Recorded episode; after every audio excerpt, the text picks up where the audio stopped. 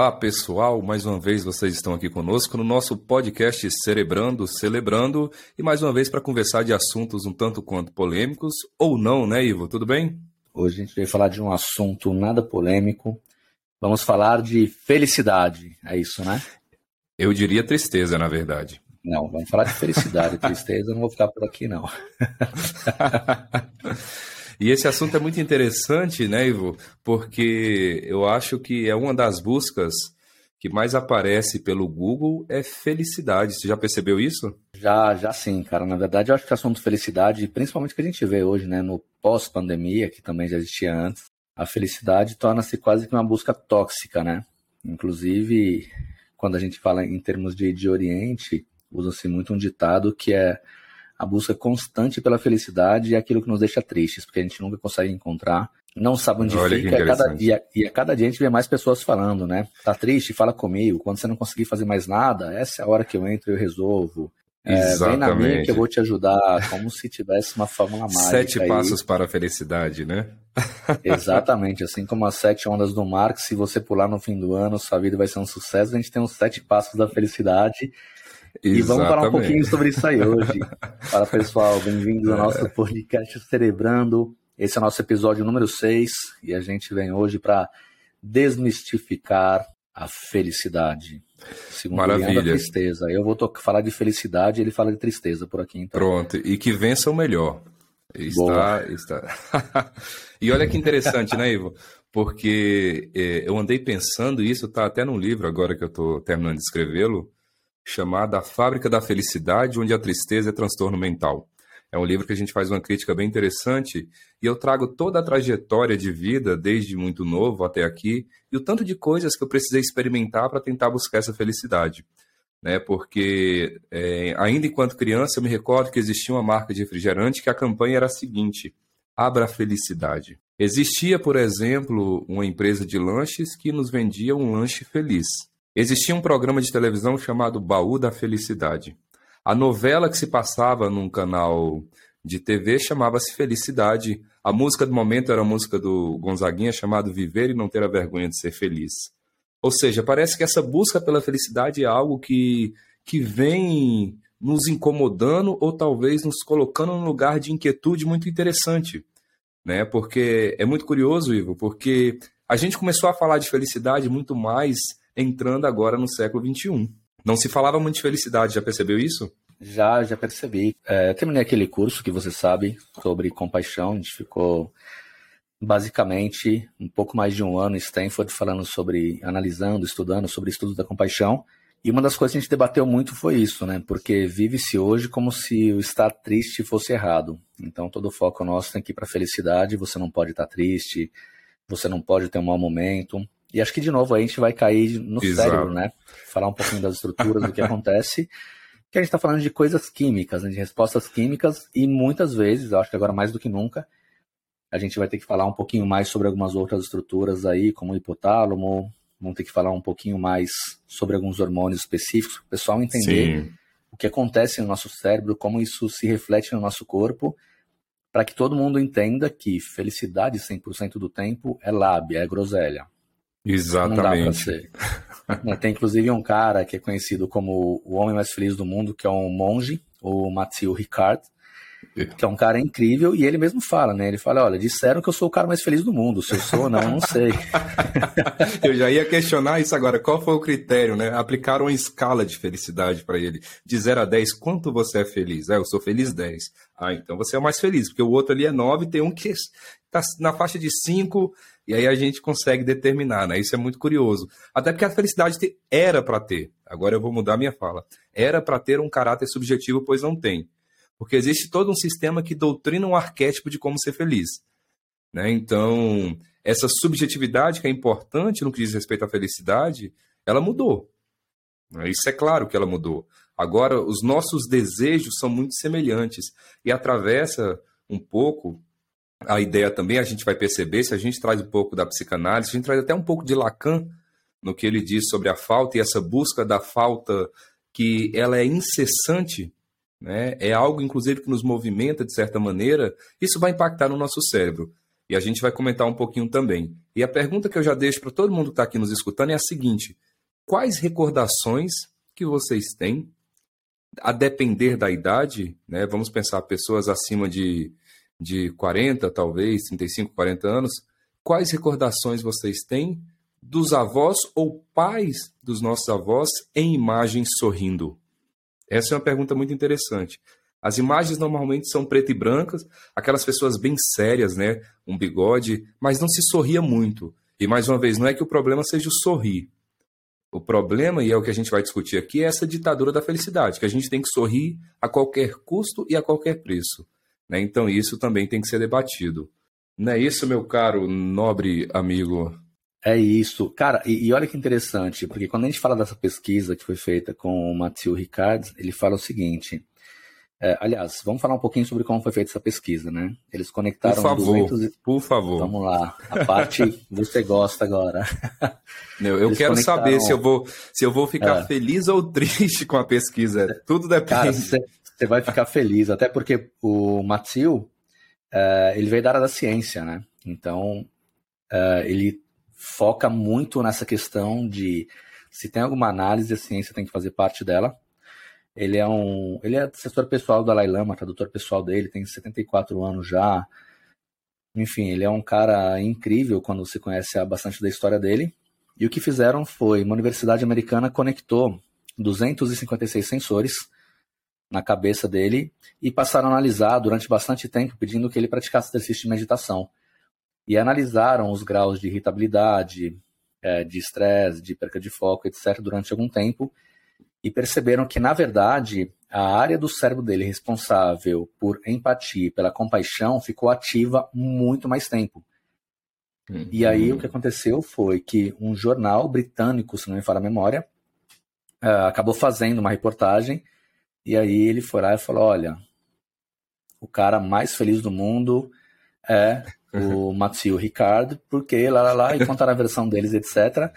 Entendi. E aí, o mais engraçado é que quando ele leu o, o artigo, ele falou assim, cara, para mim tá mais para a maior piada do mundo, porque o que eles perceberam é que meu cérebro emitia mais ondas gama em certas regiões, como a da empatia e da compaixão, o que mostrou certo. que a meditação, que os exercícios, que você não focar em coisas que te deixam irritado, se você não focar naquilo que você não deveria, faz que seu cérebro aprenda a trabalhar de um modo diferente. É isso que eu faço. Sim. Então, o que ele explica é muito exercício, uh, muita meditação, muita compaixão. A gente vai falar muito sobre isso por aqui ainda.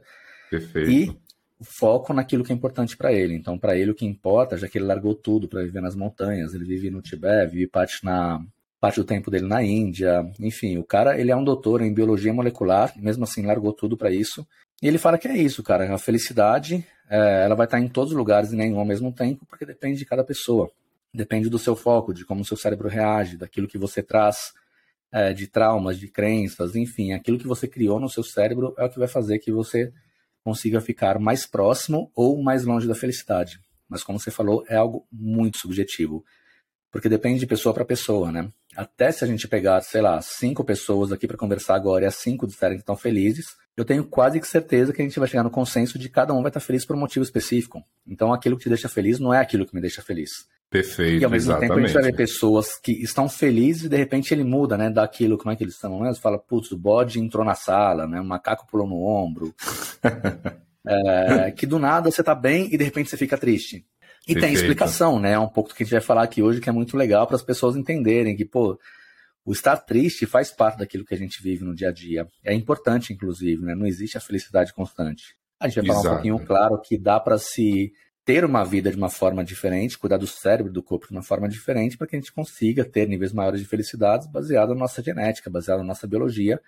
Mas é importante entender alguns pontos para que a gente acabe com esse estigma de que tem que estar feliz o tempo todo, de que as coisas erradas não podem acontecer. Enfim, vamos começar a entrar Exato. um pouquinho isso aí agora. Até porque, como diz Guimarães Rosa, né, felicidade só em raros momentos de distração. Né? Então isso é muito interessante. É isso. Porque a gente vai entender que ela não pode ser uma constante, até porque a gente já deixa claro, e talvez já tenhamos conversado sobre isso, Ivo, felicidade constante é um transtorno psiquiátrico, né? Chamado mania. Uhum. Então ninguém é feliz 24 uhum. horas por dia. Né? Então, é, não espere felicidade constante. E aí, nesse sentido, eu acho que é interessante a gente começar a pensar nesse, nessa nossa conversa, já falamos muito, inclusive, é, tem um livro muito sensacional que, para mim, é um dos livros que todo brasileiro precisa ler, que é A Hora da Estrela, de Clarice Lispector. Uhum, e ela uhum. conta a história de uma jovem imigrante nordestina chamada Macabé, e sai da cidade, vai para a cidade grande, aí tem ali uma pessoa no qual ela, ela acaba se apaixonando, e tem um momento que é muito interessante que ela pede para uma amiga uma aspirina e a amiga pergunta por quê, e ela fala que ela sente dor, mas ela não sabe, sabe aonde, mas que dói tudo. E ela resolve tomar essa tal dessa aspirina.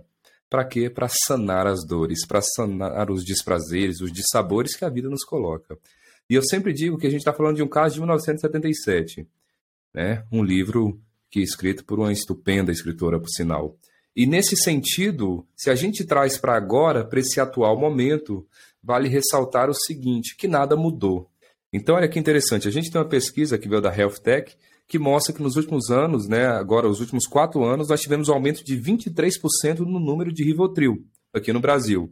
E para algumas pessoas na área da saúde, inclusive, a gente chama essa medicação de risotril, que é um tanto quanto curiosa, porque ela vai atuar e, de certa forma, tentando sanar os nossos desprazeres. A gente tem, por exemplo, algumas medicações, então vem as fluoxetinas, sertralinas, é, brupropiona.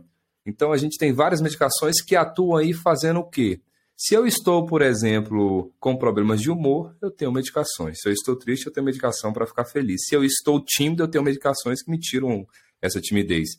Isso é muito perigoso, até porque tem uma pesquisa bem recente, agora, se não me falha, 2021, do Conselho Federal de Farmácia, que nos mostra que a gente consumiu no ano passado aproximadamente 200 milhões de caixas de estabilizadores de humor. 200 Caramba, é milhões. Olha, e aí pensa, faz esse cálculo agora, Ivo, num Brasil onde a gente tem um pouco mais de 200 milhões de pessoas, né? Então, uhum. é algo muito curioso, na verdade. Então, na verdade, refaço, tá? Refaço. 200 milhões não, 100 milhões, porque a proporção é duas a cada um cada uma pessoa tomando estabilizador de humor, que ainda é muito assustador, porque são 100 milhões de pessoas num país com 200, então a gente pega duas, um tomou, pega mais dois, outra pessoa tomou. E por que que isso está acontecendo com tanta evidência? É isso que é muito perigoso, né? Porque vai entrar no que a gente está tentando conversar, que é a tal da ditadura da felicidade, mais uma vez, né? E quando a gente fala de Rivotril, a gente está falando do clonazepam, certo?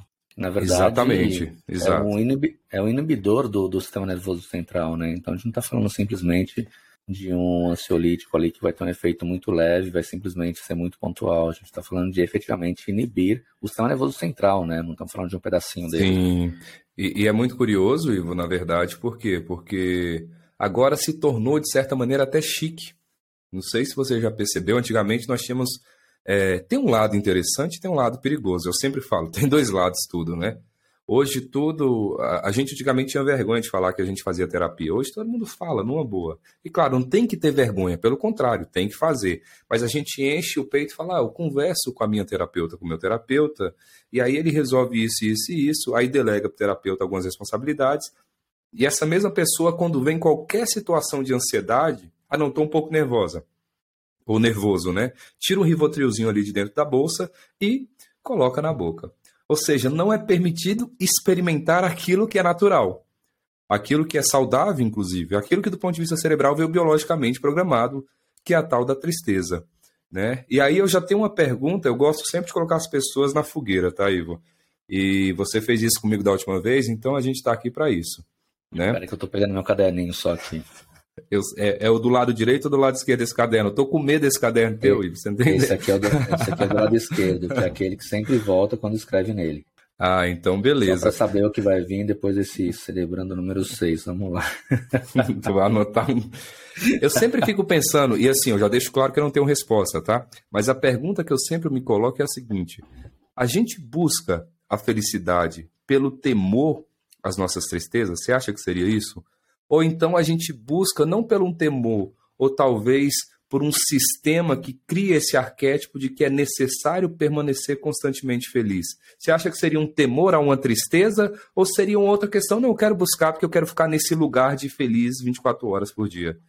que, que tu acha? Você, como um praticante de, de meditação há, há, vários e vários anos, como uma pessoa que trabalha, inclusive, todos esses aspectos, como é que você percebe essa questão? Cara, eu, eu não vejo a felicidade como algo que vem em prol de sentir-se menos triste. Eu acho que a gente tem uh, dois pontos principais aí. O primeiro, o sistema que nós vivemos, principalmente hoje em dia, né? Porque mídia social hoje em dia virou efetivamente você mostrar aquilo que você gostaria de ser para a maioria das pessoas. Uhum. Então, pô, você não está feliz com o corpo, você vai lá, dá um tapa, muda sua foto e coloca, espera um like. Ah, o rosto não tá legal, você vai lá, usa um filtro e coloca isso de novo. Você tá injuriado, está meio triste, você entra e começa a ver um monte de pessoas uma segunda-feira à tarde dentro de um iate, voando, fazendo várias coisas incríveis. E aí não e você, tem como, e você cara, trancado, você trancado, é, você no, trancado no escritório trabalhando. uma planilha do Excel gigante, uma gigante. planilha de Excel na tua frente. É, exatamente isso. E a gente percebe o quê? Que nessa hora, então, a felicidade acaba sendo mais um fator de exaustão, porque você vai querer entender, você vai começar a pensar, ah, por que eu sim, por que eu não, e aí você vai começar a achar muleta, né? Porque o cérebro vai ver que isso é muito cansativo, vai começar a falar, ah, mas é Deus, é destino, ou é, sei lá, sogra, ou é o vizinho. Sim. Enfim, vão aparecer várias coisas, mas você não vai olhar para dentro para assumir algumas coisas. Então, eu acho que um pouco da nossa sociedade acaba levando as pessoas uh, é, para essa busca da felicidade, acreditando que aquilo efetivamente é o que faz as pessoas felizes. Em outro ponto, que aí já é um ponto mais meu, não que eu percebo, mas que eu acredito realmente, é que a felicidade, é, a busca dela, ela faz parte da gente, mas de uma forma totalmente diferente daquela que a gente vê hoje. Porque uhum. na prática, quando a gente fala de, de, felicidade, é muito comum as pessoas falarem assim: ah, é fácil falar de felicidade e ser feliz quando tem dinheiro. Uhum. E cabe até um ponto aqui, né? É claro que dinheiro torna tudo muito mais fácil. Cara, quem fala que ah, dinheiro não traz felicidade, cara, tá mentindo, porque ou não experimentou, usou de forma errada, então é algo que sim ajuda uhum. muito. Mas é, falando muito... da. Ah, é, é, é, rapidinho, Ivo, eu tenho muito problema, claro. e aí eu tenho que ser muito sincero com as pessoas que nos escutam aqui, com pessoas que ficam romantizando a pobreza. Né? É, isso é muito preocupante, de certa maneira, por quê? Porque a gente sabe que o, dire... o dinheiro ele te possibilita algumas coisas que, infelizmente, a gente não conseguiria se não tivesse. Né? Por exemplo, se a gente hoje quer ir num, num bom show, se a gente quer ir num bom teatro, é, é, ver uma boa obra de arte, então, tudo isso, uma boa comida, isso atravessa um sistema que rege, claro, que é o capital, e que está aí, que a gente precisa, que eu falo, não é que a gente tenha que colocar o dinheiro nesse lugar é, demoníaco. A gente tem que entender a problemática para que nós possamos fazer com que essas pessoas que não têm acesso, para que elas possam ter.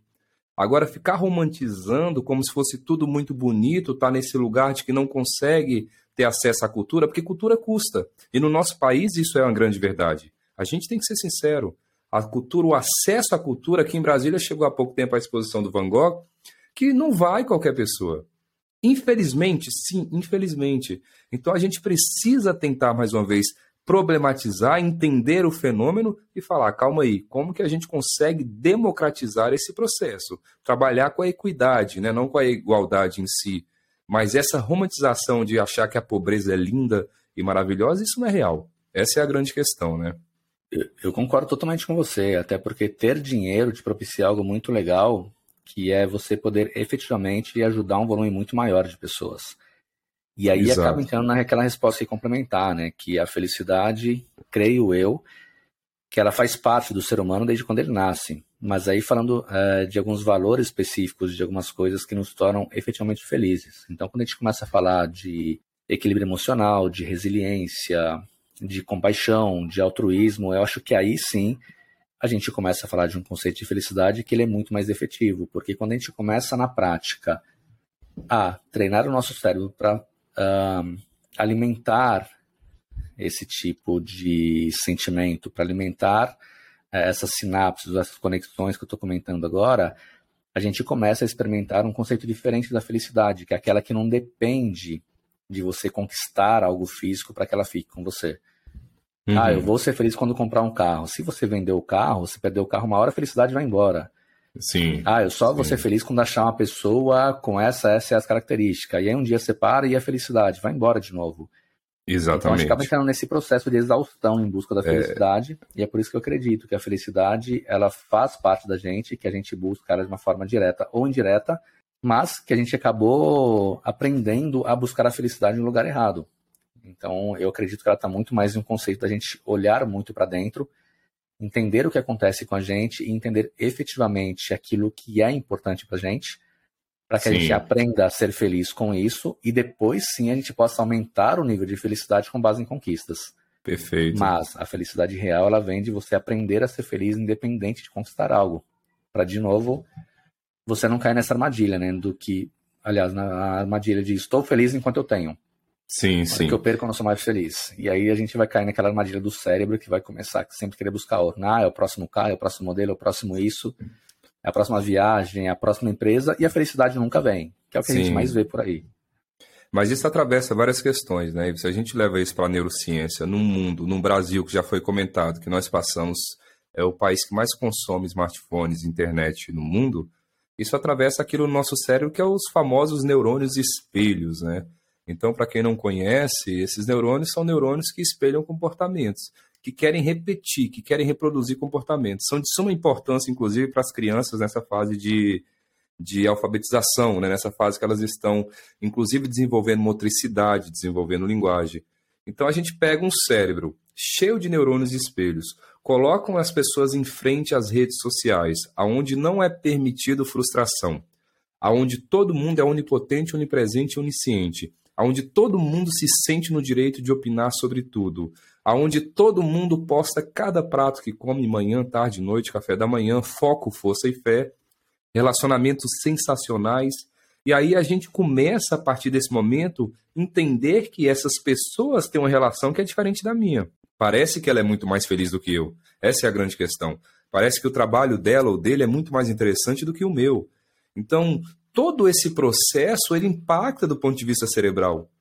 Ele impacta na nossa subjetividade e ele gera mecanismos no nosso cérebro que nós chamamos de frustração. E a frustração, do ponto de vista cerebral, ativa uma célula, uma célula não, uma estrutura lá no epitálamo chamado de abênula lateral, que ela faz o quê? Que ela inibe circuito de recompensa, circuito de prazer, e está intimamente associada à depressão.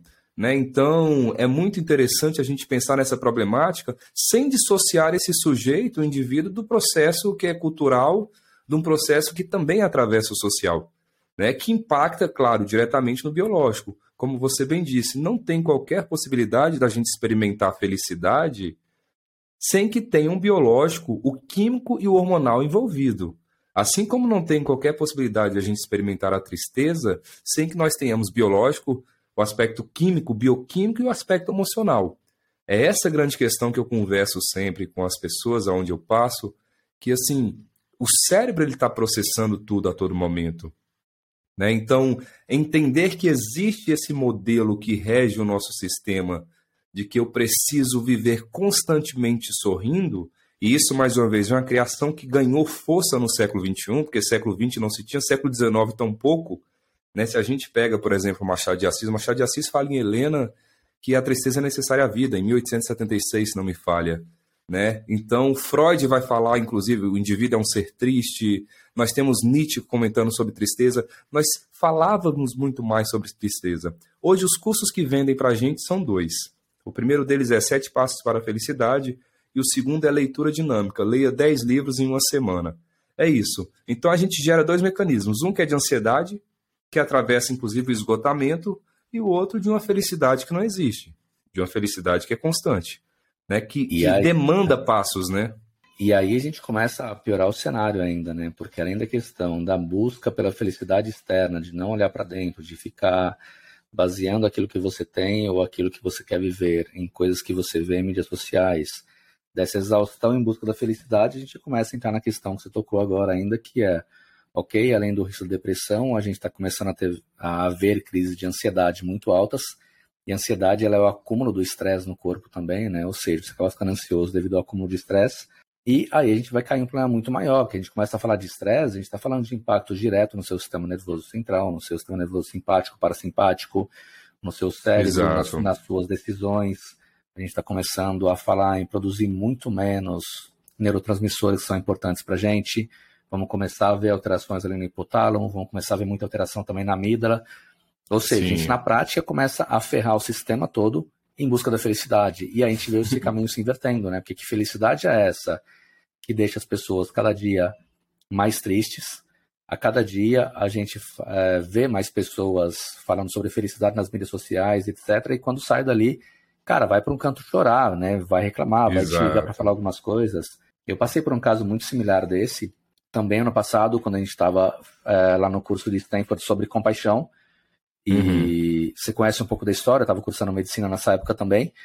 E Sim. aí foi muito interessante porque a gente foi fazer é uma vivência de, de compaixão, um estudo junto com alguns médicos de Harvard. E a gente ficou quase dois meses com eles.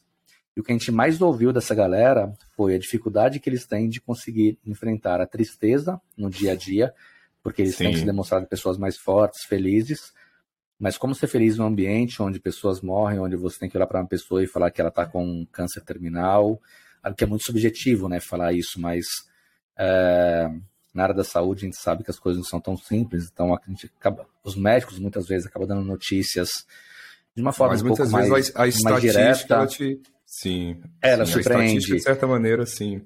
E aí o que foi engraçado é que no final, é, do lado de cá, eram alunos lá do, do curso de, de compaixão, e algumas pessoas estavam cursando medicina, e do lado de lá, médicos formados já há mais de 10 anos.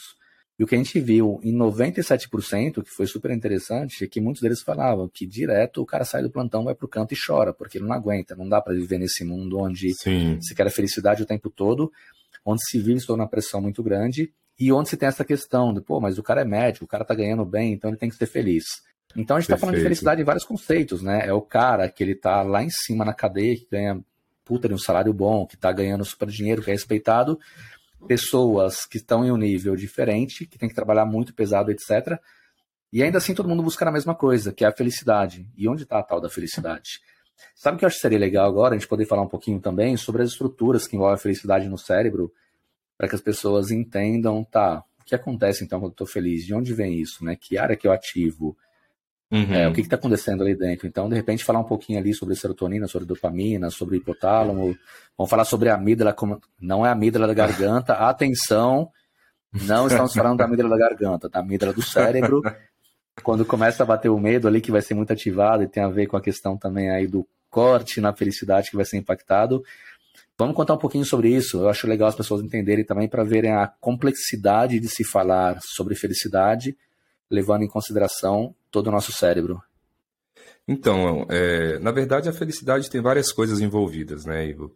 É, como eu disse para vocês, a felicidade ela não está somente associada ao aspecto externo, mas o interno. Quando a gente pensa em felicidade, quando a gente pensa no que diz respeito a sentimentos, quando a gente diz é, em questões voltadas para emoções, a gente vai pensar, primeiramente, existe um neurotransmissor que regula o nosso humor. E esse neurotransmissor, esse agente químico, esse esse agente, esse mensageiro químico pronto que ele traz uma mensagem, no caso associado à regulação do humor, é a serotonina.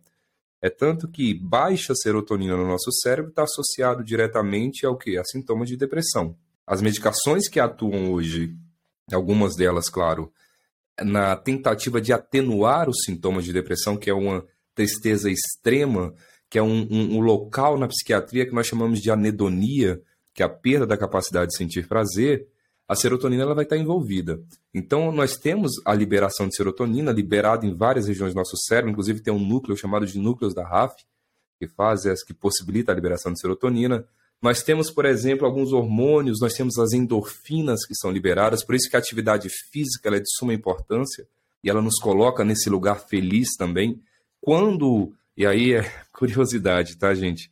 Atividade física, ela só tem efeito quando eu a faço querendo fazer. Olha que coisa doida que eu estou falando agora, né? Inclusive, podemos falar em outro momento sobre isso também. Por quê? Porque a atividade física forçada ela não tem efeito, inclusive ela piora. A gente tem trabalhos hoje que mostram trabalhos com, com animais, com roedores, que pegam três grupos. Um que faz atividade física forçada, um grupo que faz atividade física espontânea e um grupo que não faz atividade física. Em resumo, o grupo que faz atividade física espontânea melhora muito bem a endorfina, tudo aquilo que a gente precisa para regular o humor e nos causar prazer. O grupo que não faz atividade física segue ali, na linha do meio, né? E o grupo que faz atividade física forçada, eles pioram.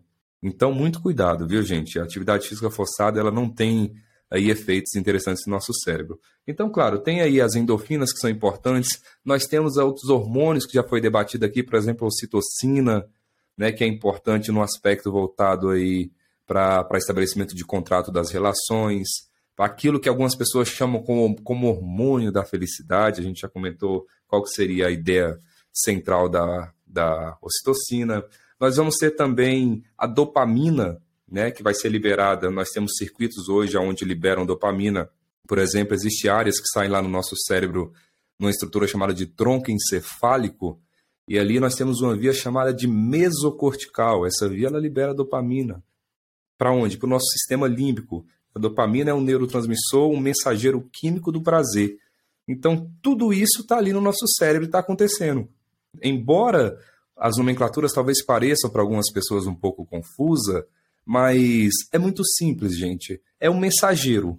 Ou seja, ele está levando, pensa no correio, ele está levando algo. E quando esse algo atinge o seu ponto, ao atingir esse ponto, a gente vai ter a informação sendo consolidada, seja ela por um prazer, seja ela por um desprazer, seja ela pela felicidade, seja ela pela tristeza. Né? Mas, em resumo, nós vamos trabalhar sempre. Pensando em felicidade, a gente vai pensar nesses mensageiros químicos, nos neurotransmissores, principalmente serotonina e a dopamina, e nos hormônios, as endorfinas e as ocitocinas. Né? Eu acho que são as mais linkadas no nosso cérebro. E acho importante falar para que as pessoas saibam também, né, que é um processo tão complexo, porque, por, por exemplo, vamos falar de serotonina, a produção dela depende totalmente do sistema nervoso central e do nosso trato gastrointestinal, né? Então não é simplesmente Exatamente. Você falar, ah, o corpo começa a produzir sozinho, independente do que eu faça. Então, cara, não adianta você sair aí se enchendo de porcaria, só comendo enlatado, bebendo pra cacete, etc. E achar que depois que não fica feliz e que a culpa não tem a ver com os alimentos, ou que você faz tudo certo, né? Então, Exato. é um fator muito mais complexo aí para poder discutir com, com relação a isso, que são os fatores uh, indiretos para que elas sejam produzidas, né? Exato, exato. Até porque alguns neurotransmissores sem, sem considerar esses pontos. Perfeito, Ivo. Bem colocado, inclusive. Até porque alguns trabalhos, inclusive, advogam hoje que cerca de 80% da serotonina é produzida no intestino. Né? Então, o nosso intestino que a produz. E nesse sentido, e é muito claro, se a gente pega uma pessoa que está com o intestino funcionando de maneira inadequada, quantas vezes nós já não falamos, Ivo? Por isso que eu falo, eu acho que o senso comum ele é de suma importância para a evolução da ciência, inclusive para levantar hipóteses para que nós possamos questionar e pesquisar e ver se tem alguma, alguma realidade nesse aspecto, né? Por que, que eu falo isso? Quantas vezes a gente não já viu algumas pessoas falando, ah, fulano parece que está enfesado. Já ouviu falar isso quando está com raiva? e, a minha e, sogra é... vive enfesada, cara. Eu só não sei ao pé da letra. É, o lado ruim de conhecer um pouco agora é isso, né? Você fica pensando, caramba, por que será que ela tá tão enfesada assim? Né? Mas, rapaz, com um genro desse, a gente fica mesmo, né? Mas é por que, que isso é interessante, esse, esse conceito de enfesado? Porque a ideia do enfesado, e realmente a gente fica irritado. Uma pessoa com constipação, ela fica irritada.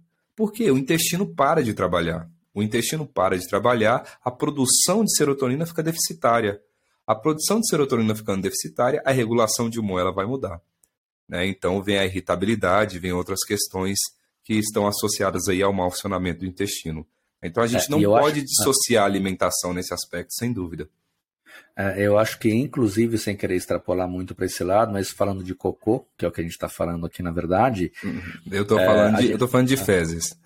A, a gente vê, a, gente percebe quantas pessoas não reparam é, nos hábitos ou nos costumes que elas têm no dia a dia, porque é muito comum, cara, você bater um papo com médicos às vezes, o cara fala assim, pô, eu vou perguntar pro paciente, tá, e suas fezes, como elas estão? O cara sequer sabe falar, né? Então o cara não sabe, ah, tá, sei lá, bolinha de cabrito, tá, pastose, etc. Então, assim, tudo isso tem a ver muito com nossos hábitos, né? Com a forma como o nosso claro. corpo efetivamente está se adaptando, ele está trabalhando. E a gente, de novo, voltando para a questão de felicidade, agora continua buscando fora, sem começar a olhar um pouco para dentro aquilo que realmente importa e o que deveria ser um fator para que a gente fique mais próximo da felicidade. E aí eu sim, quero pegar um sim. outro gancho aqui, como você falou um pouco de neurotransmissores, de algumas estruturas do cérebro é, também. É, é, é importante, Ivo, só um adeno, põe aí, a, dentro desse meu diálogo, coloca a a melatonina também nesse processo, tá? Porque é um hormônio importante que está intimamente associado a essa regulação, até porque privação de sono a gente vira bicho. Né? Então, dentro desse, desse pacotinho de hormônios que eu coloquei, a melatonina, que é esse hormônio indutor do sono, que vai ser liberada ali pela glândula pineal, que é uma estrutura do epitálamo, ela está também associada. Só para não ficar faltando aí alguma coisa, mas vamos lá. Boa, eu acho importante falar da glândula pineal, a gente vai ter alguns bate-papos bem legais sobre isso também. Eu acho muito legal você falar sobre a questão da melatonina, porque a gente vê hoje em dia também muita gente tratar a falta de sono como motivo de orgulho, né? Eu fiquei 80 horas sem dormir, né? Eu durmo três horas por dia, tá trabalhando, tá trabalhando, né? E fala, fiquei trabalhando, por isso que eu tô conquistando as coisas. É o que a gente comentou da última vez.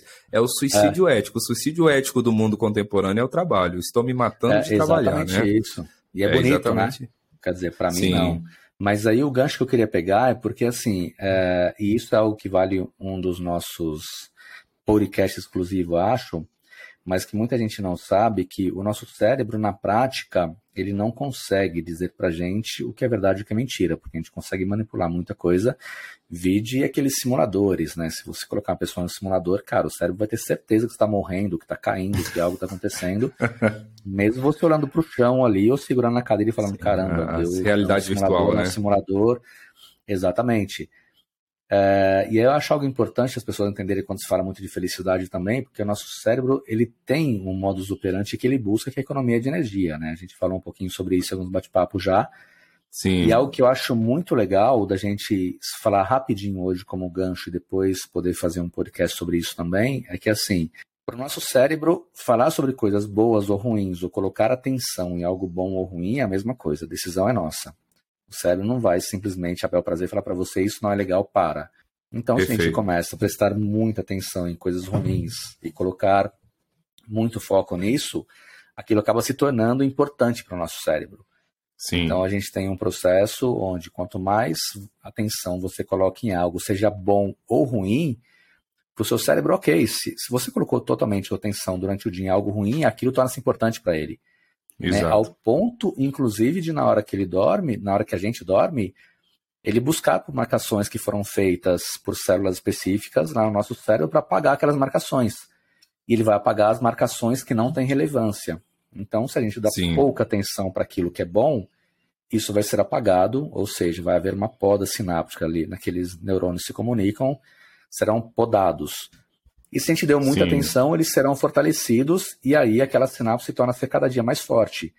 Isso Perfeito. explica um pouco também, imagino eu, de por que, que muita gente busca a felicidade é, e vive situações que são totalmente desagradáveis, ruins, que não gostariam. Porque onde está o nosso foco? Uhum. Uma coisa é você falar, eu quero ser feliz, estou em busca da felicidade.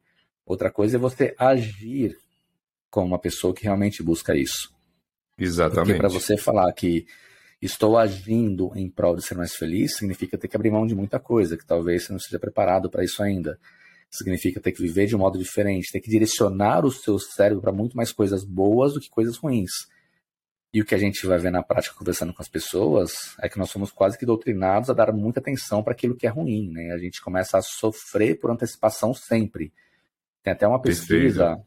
acho que foi um amigo nosso que a gente conhece, o Júlio, que colocou algum tempo atrás também, dizendo que 70%, 80% das nossas preocupações sequer acontecem. Né? Exato. Então, a gente está se preocupando com algo. E para o nosso cérebro, eu acho que aqui que é um recado, né, uma curiosidade, uma dica importante é assim: se a atenção nossa está indo para aquilo que a gente não quer e tem sentimento envolvido, é isso que vai se tornar importante para o cérebro. Uhum. Se a atenção nossa está indo contra isso, não adianta, cara. Chegar à noite Exato. ali, sua célula microglia vai lá fazer uma marcação e falar: é aqui que eu vou manter tá errado, é ruim, isso aqui tá indo de encontro tudo que eu não quero, mas é onde está seu sentimento. Então, para o cérebro, assim, eu tenho que economizar energia. Não vou ficar julgando nada. Você colocou atenção, beleza, é isso que eu vou manter. O resto a gente apaga e vida que segue. Exato. É aquela questão, né, Eve, que a gente já conversou em outros momentos. Quais referências nós estamos trazendo para o nosso cérebro? Né? O que, que a gente está tá trazendo para ele? Porque nós somos conjunto de referências, né? nós somos conjuntos de significados.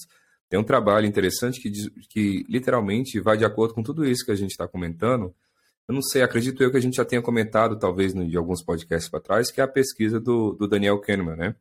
que é o Nobel de Economia de 2012. E ele mostra exatamente isso. Quando ele conversa com os grupos, eu acho que é cabível a gente comentar nesse momento, mas quando ele conversa com ambos os grupos, ele tem dois grupos que, que, que ele vai solicitar fazer uma tarefa que é atravessar um corredor. Simplesmente isso.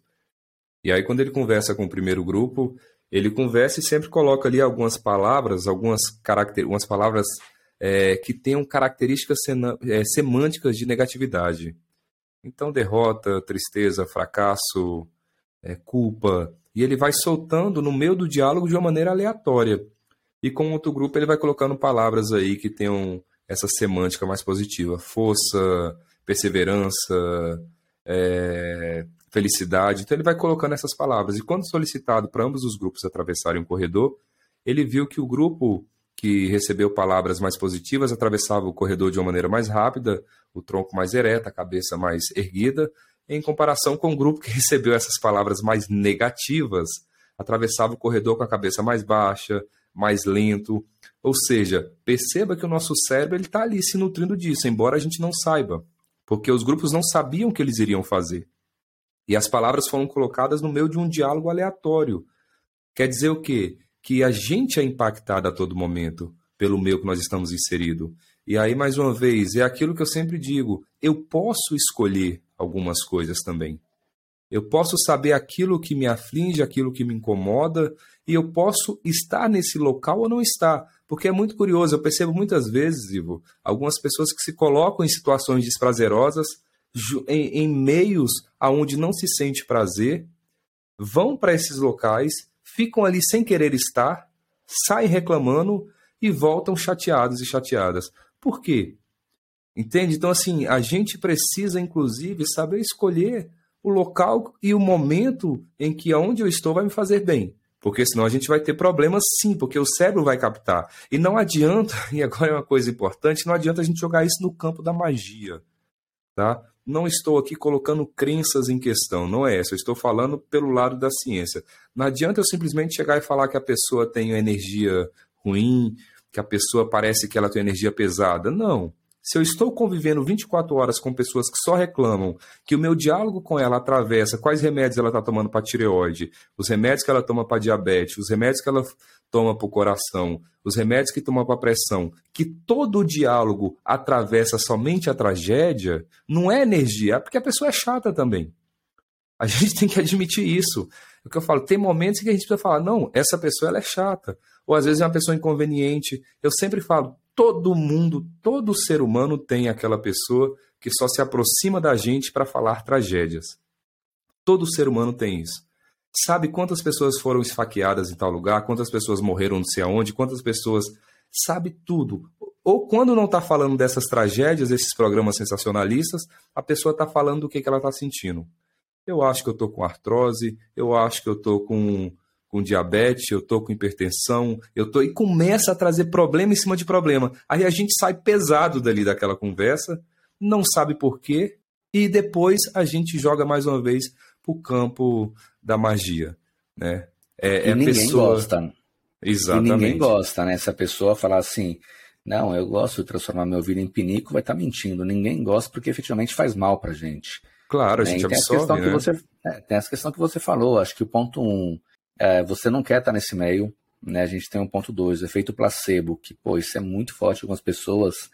Então você acaba se tornando uma vítima do meio que você vive o tempo todo. Porque se as pessoas que estão à sua volta, que você convive todo dia, tem isso de, ah, tô reclamando, é falta de grana, ou acho que eu tô com diabetes, ou, sei lá, comecei a ter dores, será que alguma veia minha tá entupindo e tá formando um coágulo? Cara, você começa aquelas viagens já das pessoas se autodiagnosticar, sem conversar com o médico, sem nada disso. E aí aquela pessoa próxima dela acaba sendo vítima disso, né? Porque assim, na prática o que você falou, a energia pesada é porque é tanta reclamação que o cérebro sente isso. Exatamente. Isso faz muito mal pra gente. Você começa a absorver isso, o que é pior. O excesso de tempo que você gasta nisso acaba trans transformando você vítima daquela realidade, porque muito em breve você vai começar também, né? Pô, mas ele falou que estava com diabetes, será que eu também tô? Porque ele está sempre junto, eu trabalho igual ele, faço as mesmas coisas. E aí você começa a criar de novo aquele autodiagnóstico, se isso, se você não parar na farmácia para comprar ali uns remédios que você acha que precisa já, né? depois de pesquisar lá no, nosso doutor Google algumas coisas, e a gente vê de novo a pessoa se tornando vítima de uma realidade que ela mesma se coloca. Exato. Muito diferente de uma realidade uh, onde você consiga parar e falar: caramba, quer dizer que se eu fico exposto a muita negatividade, ou pessoas conversando de um jeito muito pesado, ou próximo de pessoas que têm um comportamento totalmente diferente, isso pode me afetar? E a resposta é sim, porque a gente vai ver a biologia responder de diversas formas, né? Ansiedade ou estresse, você vai levar aquilo a sério, neurônios de espelhos, alguma coisa que a pessoa falar pode te impactar de algum jeito muito forte por conta de alguma vivência ou de algo que você tenha pesquisado, enfim, assimilado de uma forma muito forte. E aí você começa assim, demonizar e criar tudo aquilo dentro do seu cérebro, e o cérebro, de novo, não sabendo o que é certo ou errado, no sentido de isso é bom para mim sim ou não, ele vai começar a se moldar para aquilo que você está fazendo. Exatamente. E a gente vê, inclusive, umas histórias que são muito bizarras, né? Porque, ah, para não citar nome, eu vou falar assim, né? Tem um amigo de um amigo meu, Sim. Que o cara sim. enfiou na cabeça dele que é o seguinte: eu não posso ir em nenhuma catoria, porque quando eu chego na, aliás, vamos mudar aqui. Não posso ir em nenhum restaurante italiano. Quando eu chego em um restaurante italiano, alguma coisa dá errado. Todas as vezes. Mas ele fala com uma convicção, cara, que é aquela que se você olha, você fala: caramba, se esse cara tivesse essa convicção para algo que efetivamente ele deseja, ele conquistaria isso em três meses. Uhum. E aí, pasme, toda vez que ele vai em um restaurante italiano, alguma coisa de errado acontece. Alguém derruba Sim. um prato nele, derruba uma bebida, ele tropeça e dá alguma merda. E aí cai naquilo, né? Falando, ah, tá vendo? É porque fizeram alguma coisa, é porque amarraram, costuraram a boca, não sei o quê, porque fizeram isso, fizeram aquilo. Ou meu destino é essa merda mesmo, não posso comer comida italiana. Cara, e aí você vê a pessoa se transformando e falando tudo aquilo que ela não quer com muito sentimento. Sim. Que é justamente o contrário que ela deveria nutrir pensando em termos cerebrais, né? Olhando os termos de neurociência, cara, se você começa a falar e a sentir tudo que você não quer durante todo o tempo, é ali que vai estar a atenção do seu cérebro, é para isso que ele vai se preparar. Exato. E a gente chega nesses casos, são bizarros, né? Do cara não conseguir um restaurante porque uma coisa dá errado. E aquilo dá errado. Isso que é mais foda. É, é aquela questão, né, Ivo? No final do poema tem um poema do Carlos Drummond, né, o definitivo, que ele fala uma frase que, que é bem cabível para o que nós estamos conversando. Ele diz o seguinte, e claro, é, essa frase também ela é atribuída aos orientes, né? O oriental ele tem essa frase muito forte. A dor é inevitável, o sofrimento é opcional, né? Então, a dor ela vem, os desprazeres ele vem, os dissabores da vida eles vão vir. Agora, nutri-los ou não, a gente tem essa escolha. Do ponto de vista cerebral, nós temos dar energia, atribuir energia para que nós possamos sofrer com isso, aí já vem um outro aspecto. Então, assim, é o que eu sempre digo, durante a pandemia, por exemplo, a pandemia ela veio com todos os desprazeres que nós sabemos, com todas as tristezas e tragédias que nós experimentamos, a pandemia ela veio. Ela nos trouxe muita dor. Agora nós podemos escolher sofrer ou não sofrer. Né? Eu, nós podemos escolher, vou dar energia, e energia do ponto de vista cerebral sempre, tá, gente? Nunca, não estou falando de quântico, de físico, eu estou falando de energia mensurável, de, de potencial de ação, né? Ou dar energia para essas células, para esse sofrimento, nós podemos escolher. Né? Mas mais uma vez também, mas em alguns momentos e trazendo essa tristeza novamente, a gente precisa se recolher também, lidar com essas tristezas, porque ela vai ficar, mas não vai ficar sempre. Ela vai vir, não vai vir sempre, assim como ela vai embora e não vai sempre. É um processo que está o tempo todo se transformando. É, Rubem Alves, mais uma vez, que para mim é um dos estupendos aí que a gente conhece dentro da, da, da, literatura brasileira, ele tem uma obra que é fantástica, onde ele nos fala que ostra feliz não produz pérola. Né? Ostra feliz não produz pérola. E é isso, porque o que, que ele nos diz? O que, que é a, a, a, o critério da produção de pérola? É o desconforto. É o grão de areia que está ali. Aquele grãozinho de areia que está ali começa a causar um desconforto e ela vai revertindo aquilo com a pérola. Olha que coisa linda. Né? Ou seja, e aí nós temos também o Vinícius Moraes lá no Samba da Bênção, ele fala pra gente, para fazer um samba com beleza é preciso um bocado de tristeza. Ou seja, a tristeza ela também produz muita coisa bonita. E a tristeza, eu não estou falando do sofrimento, eu não estou falando do aspecto crônico. Eu estou falando que esse momento e esse local que ele vai vir, não esperem que nós é, venhamos passar 24 horas por dia sorrindo, que isso não vai acontecer. Mas quando esse momento vier, a gente precisa recolher. Eu falo, a gente tem que saber esse momento, sabe? Eu acho que nos falta isso, nos falta essa capacidade da gente se isolar, sair de cena, sair do holofote e falar: agora eu quero ficar aqui comigo um pouquinho. Eu quero lidar com esse momento de solidão também. Eu quero, eu quero lidar, não vou nem dizer solidão, que entra no aspecto patológico, talvez solitude, né? Mas eu quero lidar com essa situação, quero compreendê-la, quero entender e depois eu saio. Não é, ah, tô sentindo que eu estou ficando mal, pílula. Estou sentindo que eu estou ficando com a sensação de tristeza, pílula. E eu vou ficar o tempo todo vítima da medicalização? Não é mais uma vez que, e eu sempre tenho muito cuidado, eu não estou aqui colocando a medicação no local fúnebre, não é isso. Eu estou dizendo que a gente não precisa dela a todo momento. E existem situações que a gente só precisa experimentar e admitir. E dizer que ela está aí. Né? Porque, como eu já comentei, o desprazer e esse local que também ele nos coloca nesse desconforto, ele é importante.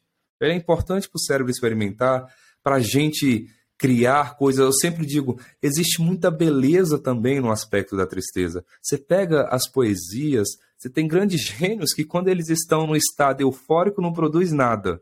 Né? E aí, quando eles começam ali a entrar nesse momento de tristeza, não estou falando dos transtornos, não estou falando da mania nem da depressão, eu estou falando dessa oscilação necessária que a gente precisa passar, mas quando começa a oscilar nesse local mais de, de recolhimento, surgem coisas muito belas. Então, é importante a gente falar sobre isso. Até porque isso atravessa, e essa ideia, a gente falando um pouco sobre, pegando um pouco do gancho da tua fala, sobre do que, que nós estamos nos nutrindo, isso atravessa inclusive o aspecto religioso.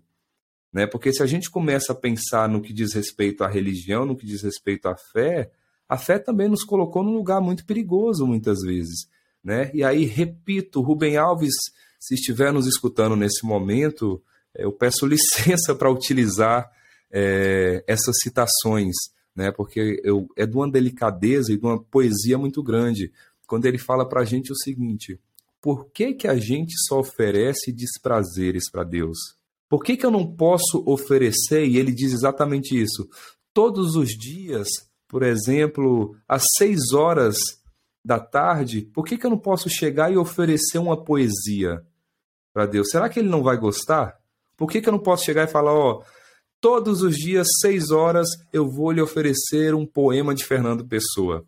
O que, que a gente oferece sempre? A gente oferece, por exemplo, subir degraus de joelho, a gente oferece, por exemplo, chicotes, como aconteceu com São Luís Gonzaga, a gente oferece se empurrar em, em, em espinhos, no caso de São Bento, então a gente oferece sempre desprazeres, do. E isso, Ivo, por que, eu estou falando isso? Porque isso impacta na nossa subjetividade. Porque a gente vive um processo que atravessa a religião aonde nos coloca um medo de um sofrimento eterno e por um medo de um sofrimento eterno, eu preciso eternamente buscar uma felicidade que, mais uma vez, ela é irreal, né? Ela não é verdadeira. Então é importante a gente trazer também esse aspecto. É, eu acho que indo um pouquinho além e tentando deixar de uma forma um pouquinho mais simples aqui alguns pontos, a gente tem que entender né, que muitos dos momentos que a gente passa também, quando a gente está falando de felicidade e tristeza, eles vão ter uma correlação direta com aquilo que a gente passou lá na nossa primeira infância, né, quando a gente era lá bem pequenininho, aí depois a gente foi crescendo, viramos adolescentes, veio aquela bagunça toda no cérebro que a gente falou no nosso terceiro podcast, inclusive, com relação a isso, aí depois viramos adultos, já cheio de traumas, cheio de crenças, cheia de coisas que vão nos prejudicar Deixando muito. claro que eu tô na adolescência ainda, viu, Ivo? É, é que você tá na parte final da formação do cérebro já, né? Então dá para conversar Isso. Um ah, não, beleza. Não, beleza. É, é só para dizer até onde é o meu conhecimento teórico e o meu conhecimento prático, tá? Mas pode continuar, desculpa. Ah, boa. E aí, de repente, viramos adultos, e aí você tem que citar uma coisa, então, né? Então, o que eu vou fazer? Eu vou ser feliz, é, eu vou ter dinheiro, eu vou ter sucesso, mas não vou ter, ter, ter tanto dinheiro. E aí a gente começa então a mostrar para o nosso cérebro o seguinte: fala, olha, essa é a minha escolha, então você vai ter que me ajudar a encontrar a felicidade aqui. E a gente começa de novo a delimitar locais e a felicidade tem que estar ali. É quase como se você estivesse rodeado de portas, você fica olhando só para uma, esperando que alguém vá e abra aquela porta. Enquanto não for aberta, Sim. a felicidade não vai aparecer. E aí a gente esquece de olhar um pouco disso de comportamentos, né? De entender que, poxa, muitas vezes o simples fato de ouvir uma música é, pode fazer que você entre em um processo de ficar triste. Por quê? Porque você pode não lembrar, mas você pode ter presenciado algo na sua infância, algo muito ruim, um trauma muito forte, onde aquela música estava presente, e isso vai provocar uma descarga no seu cérebro, você vai ser totalmente ali tomado por uma emoção que você não sabe de onde vem, e vai ser uma resposta química. Né? O seu Perfeito. dia a dia, você pode estar vendo coisas ao seu redor que faz com que você queira estar naquela situação e na verdade você não precisa. Aí você começa a forçar de novo um processo de felicidade para você. Ou, Exato. eu acho que sendo um pouco mais prático, né? Se quiser fazer um exercício agora, de pegar e anotar toda a sua rotina, você ia colocar a maioria das pessoas, pelo menos, né? Acordei, olhei o celular. Fui no banheiro, dei uma olhadinha no celular. Tomei café da manhã, olhando o celular. Aí fui para o trabalho. Tô olhando só um pouquinho no celular. Trabalhei no computador almocei, dou uma olhadinha no celular. E a maioria das vezes é no, mídia social, notícia ruim. E aí, quando você termina o dia, você fala, bom, vou para casa. É claro que você vai usar o Waze, Maps, alguma coisa assim, aí beleza. No caminho, aproveita para ouvir nosso podcast, que é uma coisa positiva. Mas aí você ah. chega em casa, vai tomar um banho antes, olhadinha no celular. E aí aquilo que importa de verdade, né, com relação à família, com relação ao relacionamento, olhar um pouco mais para você, acaba ficando no segundo momento, numa segunda instância. Então a gente começa a priorizar tudo aquilo que deveria perder um pouco de força para que a gente consiga olhar para dentro e falar, tá bom. Então, entender a felicidade significa que eu tenho que me colocar mais próximo dela. E para falar de felicidade, tem que ser um conceito que ele vai estar ligado ao que você conquista, independente de objetos materiais. Matheus Ricardo ele fala muito que a felicidade ela é muito ligada ao altruísmo e compaixão. Porque no altruísmo você se doa para ajudar outras pessoas, e a gente vê pesquisas na neurociência hoje que mostram que quando você compra um presente para uma outra pessoa e um para você, por exemplo, os seus níveis de serotonina, de dopamina, etc., são muito mais altos quando você presenteia alguém, não quando você Exato. compra algo para você. E quando a gente fala da compaixão, que diferente, aliás, que muito diferente né, da empatia, que muita gente não conhece, uh, tentar simplificar um pouco. Na empatia, você sente o que o outro sente. E na compaixão, você reconhece um sofrimento e você quer ver o sentimento aliviado. Então ele fala muito sobre isso porque você ajudar outra pessoa sem esperar nada em troca e você aplicar os conceitos da compaixão e a autocompaixão significa que você passa a perdoar outras pessoas e olha só, não que você é obrigado a conviver com pessoas que te fizeram mal. Você Perfeito. perdoa para que você não seja escravo dessa pessoa mais e se afasta. E aí que isso não gere um estresse crônico, é importante falar. Exatamente. E, e aí você cérebro. se perdoa total, o sistema nervoso e por aí vai. E aí você passa a se perdoar pelos seus erros, porque afinal de contas você está aprendendo durante todo o tempo. E aí quando a gente faz isso, a gente começa a ensinar o nosso cérebro que eu não quero carregar culpa, eu não quero carregar o rancor, eu não quero carregar as coisas que me fazem mal, consequentemente, você passa a focar em um lado mais bonito da vida que existe. Isso ensina o seu cérebro a ver as coisas de uma forma diferente. E uhum. aí sim fica mais fácil da gente entender e estar mais próximo do conceito de felicidade do que esse que a gente vive hoje. Então, na prática, cara, é o que você vê no seu ambiente de trabalho, é o que você sente, principalmente além daquilo que você pensa quando você está em casa, no seu relacionamento, com os amigos. Então, não adianta. Se o seu redor não for positivo e não te colocar no lugar que você gostaria de verdade, o que você vai fazer é criar um caminho reverso. É quase Perfeito. como uma questão de grana, né? Muita gente fala assim, ah, mas quem tem dinheiro chama mais dinheiro. Cara, e isso é algo assim tão simples na prática, difícil em teoria, mas na prática é algo simples, porque a grande maioria das pessoas, quando fala assim, eu quero ter dinheiro, você pergunta assim, para quê? Para ser mais feliz. E de novo, o dinheiro ajuda, mas ele não é a resposta para a felicidade. E quando você fala assim, quero ter dinheiro, a outra pergunta é para quê? Para não ter dívida. Então, assim, o seu cérebro está programado para eu quero ter dinheiro para não ter dívida, eu quero ter dinheiro para poder fazer alguma coisa que eu gosto. Ou seja, o que você está dizendo para gente é que a todo tempo é que você está sentindo escassez. Uhum. Então, assim, se aquilo que você sente é muito mais forte, o sinal para o seu cérebro é, cara, é isso que eu estou sentindo o tempo todo, mesmo de forma inconsciente. E aí você entra nas armadilhas, né? Que o seu próprio cérebro vai fazer com que você não ganhe dinheiro, que você entre em situações onde você perca dinheiro, porque, porque o tempo todo o seu foco ele está em sentir escassez, em sentir infelicidade, em sentir que algo está te faltando. Então você está alimentando o contrário. Por isso que eu acho que a, a, o entender a neurociência de um jeito mais simples é importante, para que as pessoas percebam que assim a resposta ela vai estar no cérebro. e depois Sim. uma atitude, né? Então, em primeiro entender, a gente até falou disso em alguns podcasts também, para que entendendo o problema você possa desenhar um plano e falar, beleza, agora deixa eu começar a mudar isso, começar a mudar aquilo, quando atingir, muda outra coisa, e aí passa a ensinar o seu cérebro a ser mais saudável, para aí sim a gente poder setar algumas coisas e poder falar de felicidade de verdade. Sim, sim, perfeito. É, e é bem interessante essa, toda essa tua fala, inclusive no que diz respeito a esses a essas distrações, né, às telas, ao tempo que nós passamos e, e, e todo o sistema nos convidando para essa distração, porque a gente entra naquilo que foi discutido lá por volta do, dos anos 380, 370 a.C., né, que é a famosa, acredito que todos e todas de alguma maneira já tenham ouvido falar, a famosa caverna de Platão, né? A diferença é que a nossa caverna agora ela é outra. Né? A gente sai das sombras de Platão, olha que curioso isso. E a gente agora passa a ficar presente nos ofuscamentos das telas. Em ambas as situações, uma pela falta de luz e outra pelo excesso, não nos permite perceber. Né? Olha o tanto que isso é curioso, né? Não, eu vou te dar uma outra curiosidade agora, cara. Sabe que eu tenho o privilégio de ouvir histórias reais sobre Platão, porque a minha sogra nasceu com pouca diferença dele, né? Então a gente tem umas discussões filosóficas de vez em quando aqui. a diferença de idade é pouquinha, né? Cara, quase nada. Ela nasceu ali uns 15 anos antes, não depois, para ficar claro, né? E aí dá pra gente ter umas conversas filosóficas bem interessantes de vez em quando aqui. Mas eu, a gente tá indo para quanto tempo já essa conversa, Ivo?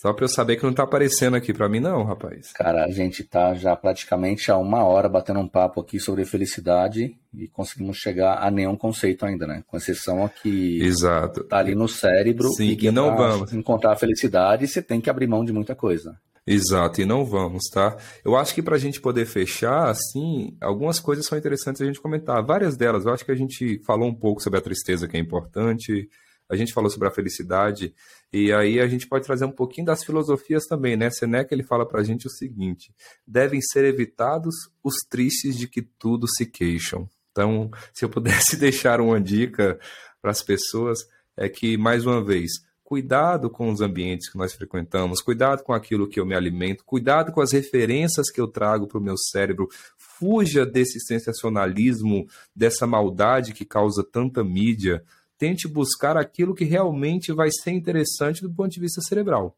Né? Porque, senão, caso contrário, mais uma vez, todo o sistema vai te convidar para a tragédia, todo o sistema vai te convidar para esse desprazer, porque o desprazer é da mídia.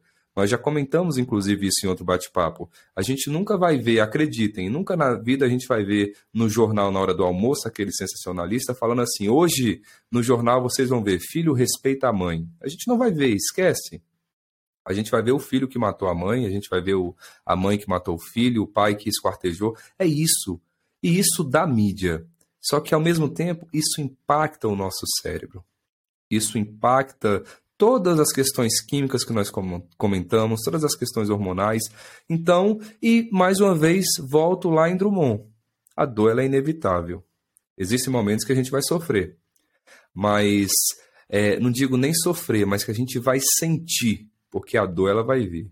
Agora, sofrer mais uma vez é uma escolha, tá? Então, para aqueles e aquelas que escutaram, que nos que ficaram conosco até o final, é entender sim que mais uma vez a tristeza ela faz parte, ela é necessária. A tristeza está no nosso cérebro. Nós nós não viemos com a tristeza ela não tem um caráter somente social, ela tem um caráter genético que veio programado, veio pelas células, veio pelos hormônios, veio por toda uma questão química e bioquímica.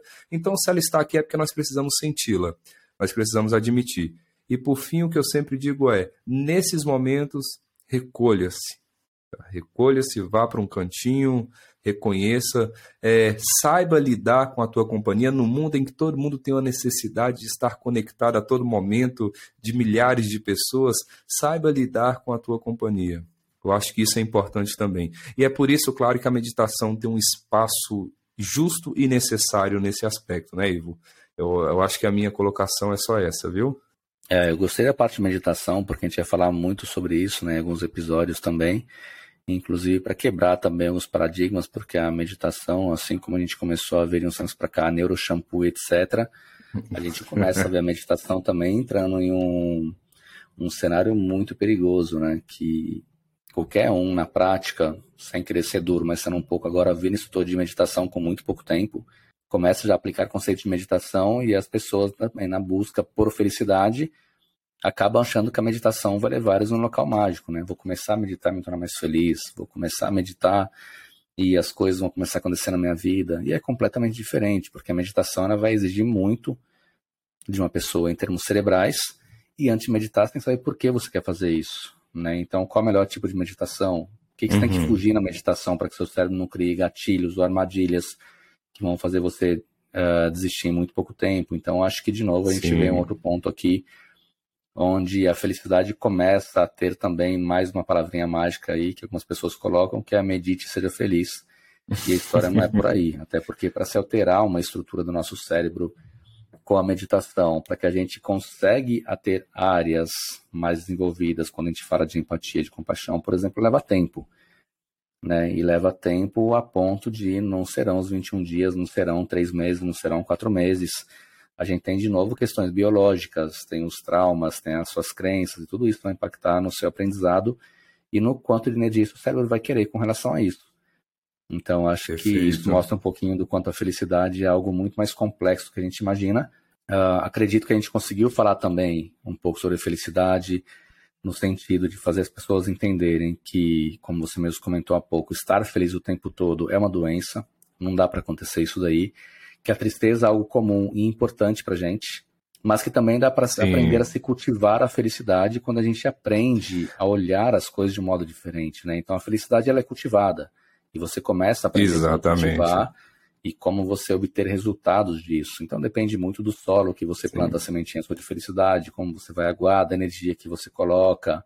Não basta só querer, e agir de uma forma diferente. Lembrando Exato. que a gente falou agora há pouco que a grande maioria das pessoas fala uma coisa e sente outra. E o sentimento, em termos cerebrais, acaba sendo muito mais forte. E quando você sente algo, a tendência de você acionar um circuito, mesmo que você não reconheça ou não perceba na hora, é muito alto. Existindo o sentimento, seja ele de amor, de raiva, enfim, qualquer um desses, a gente vai ver aquela liberação absurda de neuropeptídeos no corpo que vão fazer o seu cérebro tornar isso mais importante ainda. Né? Então, acho que, de novo, vem daí essa questão do aprender a cultivar a felicidade, que é aprender a conhecer um pouco mais sobre o seu cérebro, sobre como ele reage, sobre como ele age, como ele vai impactar a sua biologia, o seu corpo.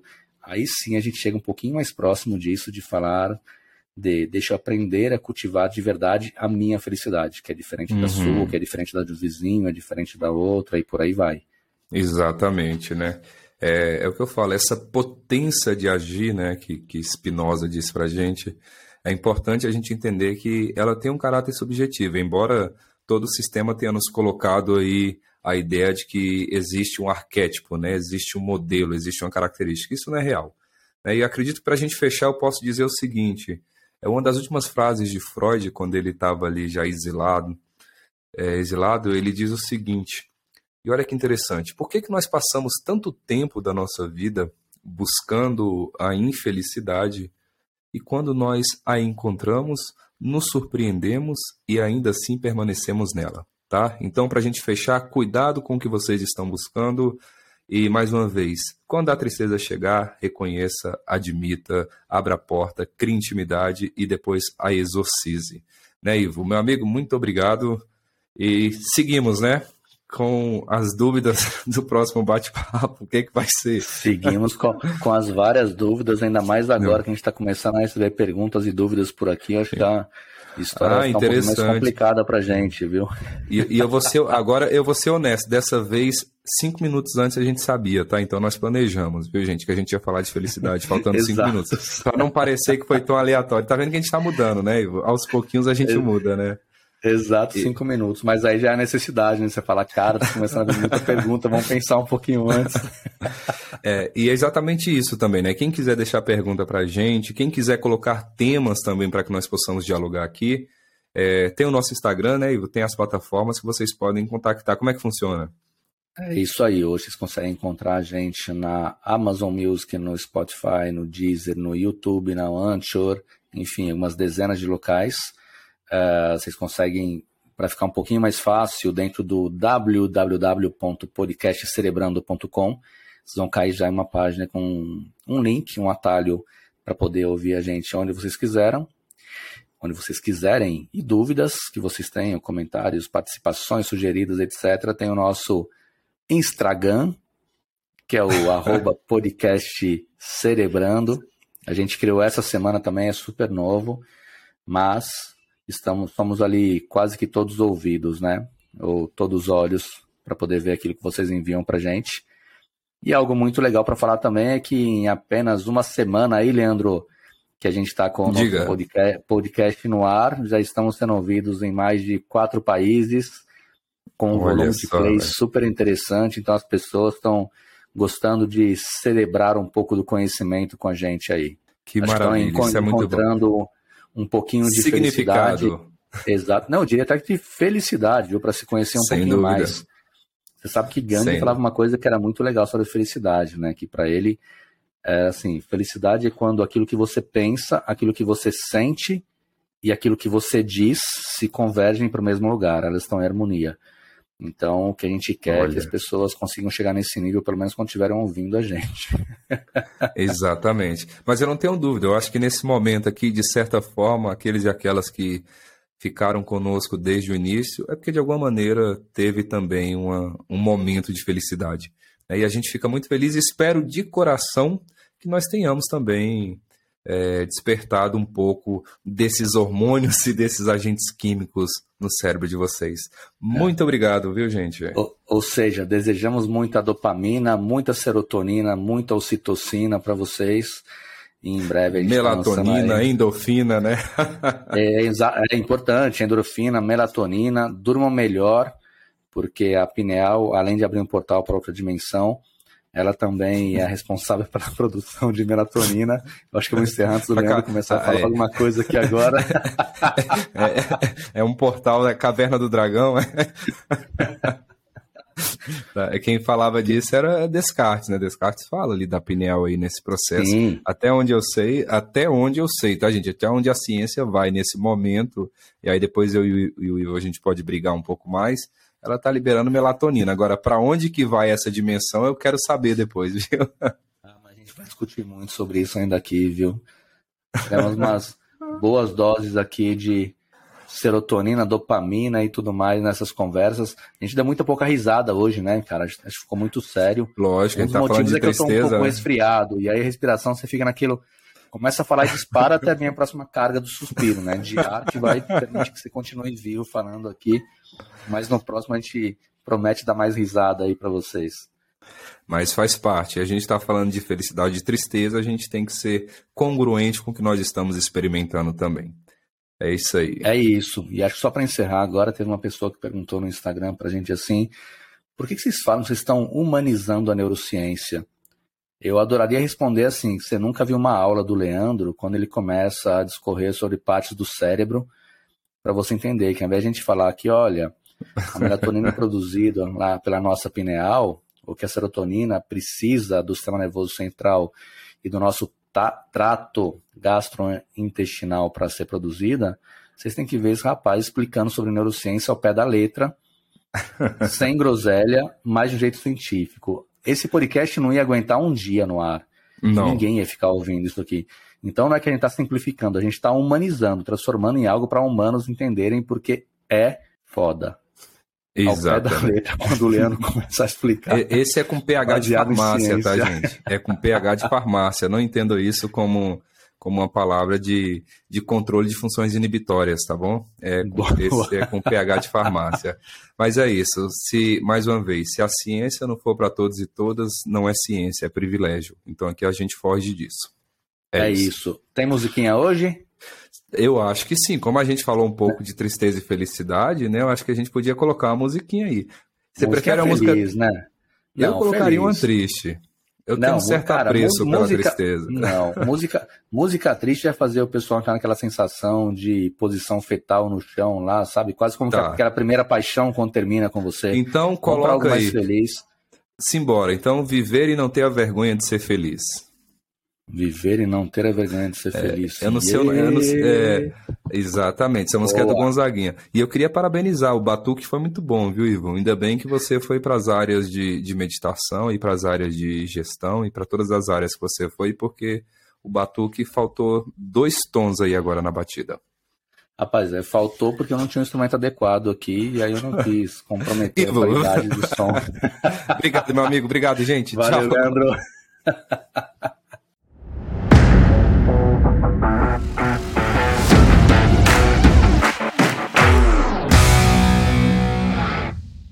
Ah, vocês acharam que a gente ia esquecer, mas aqui no podcast Cerebrando, o nosso hipocampo, uma das estruturas responsáveis pela consolidação de nossas memórias, continua 101% e por isso nós apresentamos a vocês agora a música Viver e Não Ter a Vergonha de Ser Feliz com Gonzaguinha.